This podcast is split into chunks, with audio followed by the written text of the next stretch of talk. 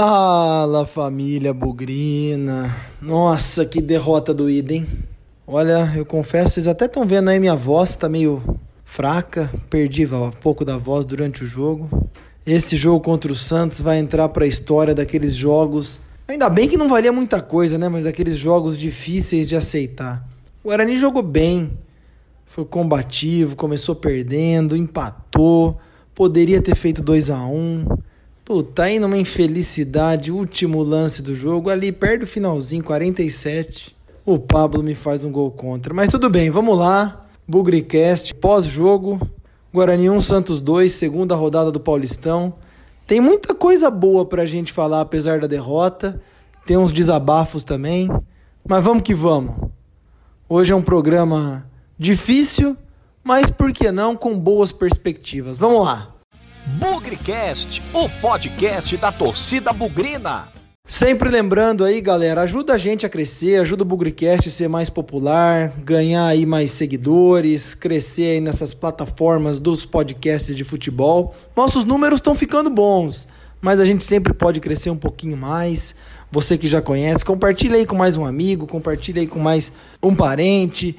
Você que ainda não conhece, ou que já conhece e não nos segue, procura aí, ó, no Spotify tem um botãozinho escrito seguir, no YouTube tem o sininho, no Deezer, no Apple Podcast, sempre tem uma alternativa aí para você começar a seguir o Bugrecast e receber atualizações em tempo real de quando os novos programas estão no ar, quando as novidades chegam aqui, não precisa é, ser avisado por ninguém, o próprio a própria plataforma vai avisar você. Então ajuda a gente Bugrecast aí tá num crescimento muito bacana, tá pegando carona aí nesse bom começo do Guarani.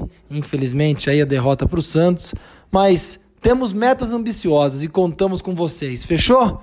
Agora vamos lá falar desse jogo aí difícil de engolir.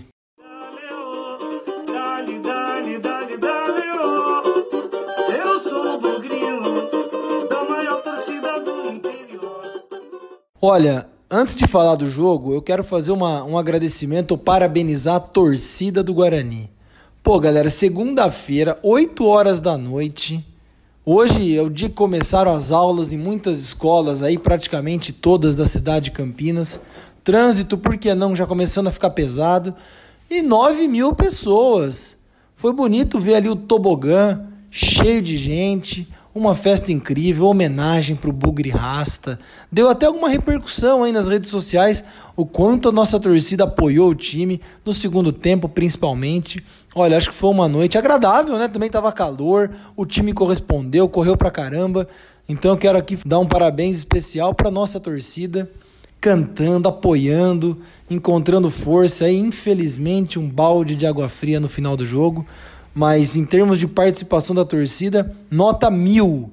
Foi uma noite assim muito importante, daquelas que dá gosto torcer para o Guarani pela torcida que nós temos, coisa linda. Feito esse reconhecimento mais do que especial, eu achei que o Guarani não jogou mal. O primeiro tempo eu achei que ele caiu numa armadilha do Santos. O Santos fez 1 a 0 numa falha da defesa, seja pela lateral ali com o Pablo para tentar evitar o cruzamento do Santos, seja na, na zaga. Não pode um cara pequenininho daquele dar um cabeceio sozinho. Da mesma maneira que eu achei que o Jefferson Paulino, um bracinho um pouco curto ali, né? Tem que tomar cuidado também para não parecer perseguição, né? Acho que foi uma falha coletiva.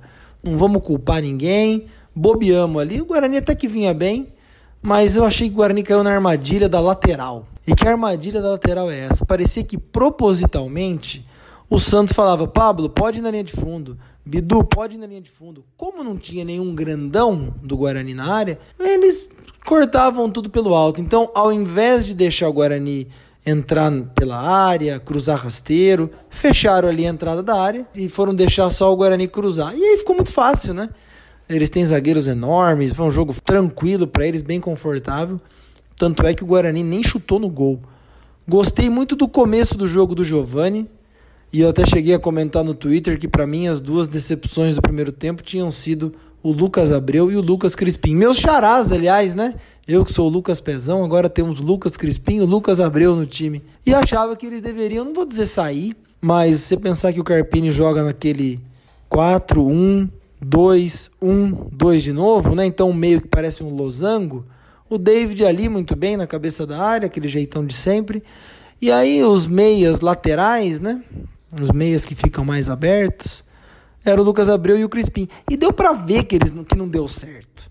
Porque durante o jogo o Carpini foi lá, colocou, trocou eles de lado, eles não conseguiam chegar no ataque, não conseguiam a transição. O Santos atacava bastante pelo lado do Lucas Abreu, então não deu certo, não rolou. E aí, por ironia do destino, com menos de um minuto, os nossos problemas estavam resolvidos no segundo tempo. Primeiro, porque o Crispim saiu. Entrou o Marcelo e eu achei uma alteração bastante interessante. E depois, com 30 segundos, o Lucas Abreu me faz a imprudência de quase rachar o jogador do Santos no meio e foi merecidamente expulso. Aí a gente fala: bom, um a menos, perdendo o jogo contra o Santos, que é um time bom, bom, não, acabou o jogo, né? Nós não vamos ter chance nenhuma.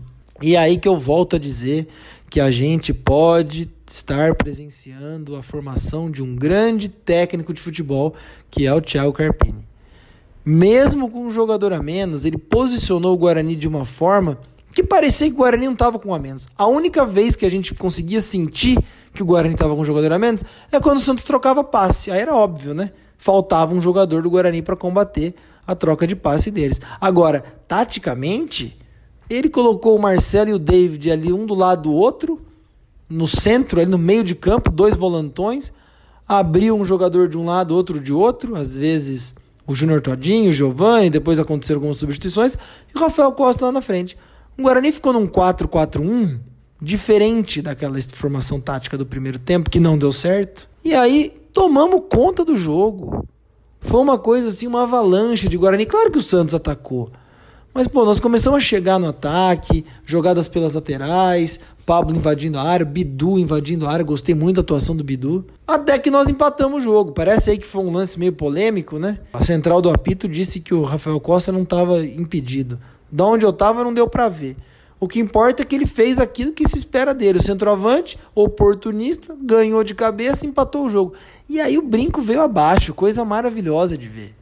E pô, o Guarani continuou em cima. E deu para perceber ali, faltando 10 minutos, até um pouquinho mais, que o Santos pregou, morreu, fim, desgastado e sem energia. Falei, pô, nós vamos ganhar o jogo. Aí o Mateuzinho faz aquela jogada espetacular, dá um passe açucarado pro Todinho e fala: faz. Na hora que o Todinho dominou, o goleirão já cresceu na frente dele. Foi chutar, o goleirão tava lá. Tô vendo muita gente criticar o Todinho por perder o gol do jogo. Eu acho que ele perdeu, mas eu acho que o goleiro também defendeu. O goleiro tá lá para isso, da mesma maneira que o atacante tá lá para fazer o gol. E nesse duelo, quem ganhou foi o goleiro. Não é perder um gol sem goleiro, perder um gol feito. Esse não é um gol feito, na minha opinião. Até porque o goleiro do Santos é um bom goleiro e o Todinho é um bom jogador. Então foi um duelo que acontece. O grande problema é que quando a gente joga contra esses times grandes, tem que ter uma chance e fazer essa única chance. E aí fica difícil, porque pode acontecer de não fazer. Então não vou criticar o Junior Todinho por ter perdido o gol, que poderia ter sido o, o da vitória, mas eu quero aqui reconhecer é, o trabalho do Guarani. Claro, aí no final do jogo, aquela infelicidade. Aliás, achei que o Jefferson Paulino falhou na cobrança da falta, depois o Pablo, então, fazer um gol contra daquele, pelo amor de Deus, uma vergonha. E foi uma, uma ducha de água fria, o brinco esfriou imediatamente. Ficou um negócio até esquisito. Até os jogadores do Santos não entenderam o que aconteceu. Foi um gol contra meio bizarro. Mas eu quero enaltecer aqui a postura do Guarani. Eu volto a dizer que talvez a gente esteja acompanhando a formação de um grande técnico de futebol, que é o Thiago Carpini. As ideias de montar o time, de posicionar os jogadores, não são comuns. O time é infinitamente melhor treinado que o do ano passado. Vamos ver os próximos jogos, mas apesar de ter perdido, a tendência é de um time organizado e muito bom. Última coisa, eu saí bastante orgulhoso do, do, do brinco com o Guarani. Perdeu, perdeu, faz parte. Mas o desempenho foi muito legal. E eu também saí muito orgulhoso, porque se você pegar o salário do técnico do Santos, e ou sozinho, ou talvez o salário do técnico do Santos, mais aquele Carlos Sanches, que é um craque, joga muito, ia pagar a folha salarial do Guarani inteira. E me sobra ainda. E nós botamos esses caras para sofrer. Nós poderíamos ter ganhado o jogo. Nós temos um time muito mais modesto, um time simples, que correu pra caramba. Você vê 40 e tantos minutos, Marcelo dando carrinho no meio de campo. O Júnior Todinho saiu extenuado, Rafael Costa com cãibra. A única imprudência foi do Lucas Abreu, mas olha, eu saí orgulhoso do Guarani. É claro que precisa fazer ponto, né? Felizmente a gente tem os três pontos da estreia. Mas deu gosto de ver a entrega do time. Errar faz parte. O problema era ter perdido de 2 a 1 ou de 1 a 0 sem ter feito nada.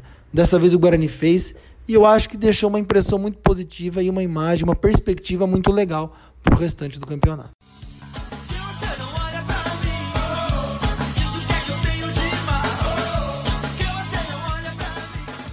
Hora e vez das notas do jogo. Guarani 1, Santos 2. Vamos começar pelo gol de novo. Jefferson Paulino. Achei leve falha no primeiro gol. No segundo gol, achei também que subestimou a cobrança de falta do Santos. Poderia ter dado um soco na bola, poderia ter evitado um pouco daquilo. Fez algumas defesas importantes, mas eu vou ficar com uma nota 5,5. Não achei uma boa atuação dele, não. Achei uma, uma, atuação bem regular. Olha, o Pablo, lateral direito. Eu ia dar uma boa nota pro Pablo. Gostei. Alguns momentos sofreu no primeiro tempo. No segundo foi uma ótima válvula de escape. Mas, putz, quando você faz um gol contra, que, que ocasiona a derrota do seu time. É, não dá, Pablo. Parabéns pelo desempenho, mas na hora H, na hora de tirar o 10, achei que você pisou na bola. Então eu vou dar nota 5 para você.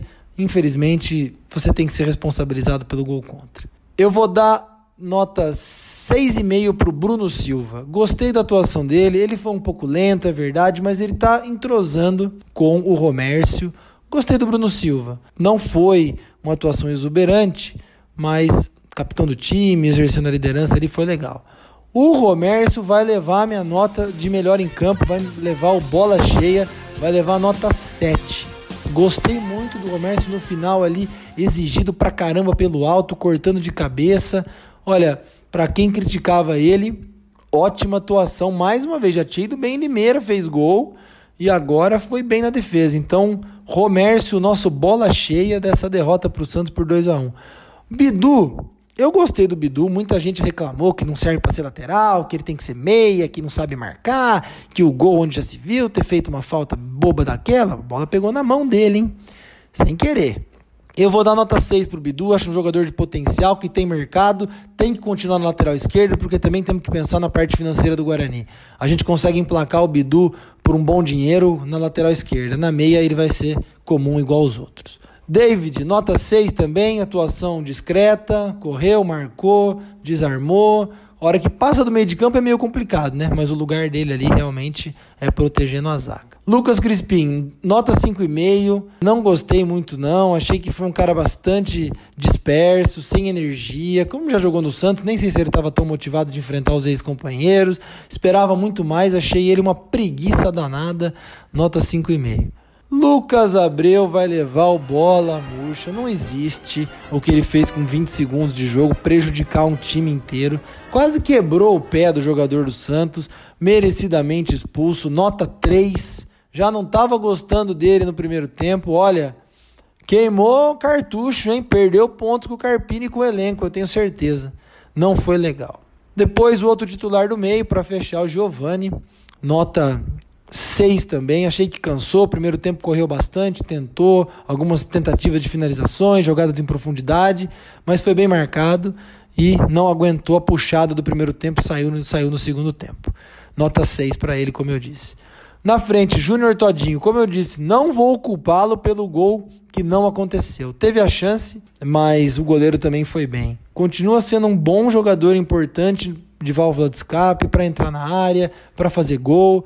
Então é um titular indiscutível. E olha, nota 6,5 para ele também. Foi uma, uma atuação legal. Rafael Costa, também vou dar nota 6,5. Quanto 6,5, hein, gente? Fez o gol. É duro falar fez o gol e só, né? Porque foi um gol bastante importante. Mas alguma coisa ainda não encaixou do Rafael Costa no time. Vamos ver se ele encaixa daqui para frente a nota de 6,5 mais pelo gol do que pelo futebol apresentado durante os, os quase 90 minutos, porque ele também saiu. Entraram Marcelo, ótima atuação, gostei, volantão, firme, grande, alto, presença física. Vou dar nota 6,5 para ele também. Mateuzinho começou muito mal, disperso, sem condição. Depois colocou o Júnior Todinho na frente do gol com a bola que poderia ter dado a vitória. Então nessa vou dar nota 6. Por fim, Bruno Sávio, achei discreto. Vi gente que gostou, vi gente que não gostou. Também não jogou tanto tempo assim. Nota 5,5. Para fechar, vou dar todos os méritos aí pro Carpini, também vou dar nota 7 para ele. Não é o melhor em campo, vou dar pro Romércio, mas esse cara tem boas noções e boas ideias de futebol. Vamos acompanhar porque provavelmente está vindo aí. O cara tem o time na mão, o cara tem boas ideias, monta o time de acordo com as necessidades e tendo bom material humano, a gente pode fazer um ótimo Paulistão com ele no comando, hein?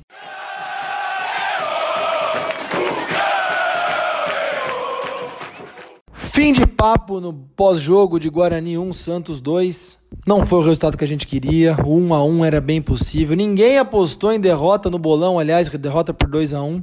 O Léo me contou que teve um cara que errou o público por 10 pessoas. Se ele tivesse acertado o público na mosca, eu acho que a gente teria entrevistado ele, porque acertar público é muito difícil.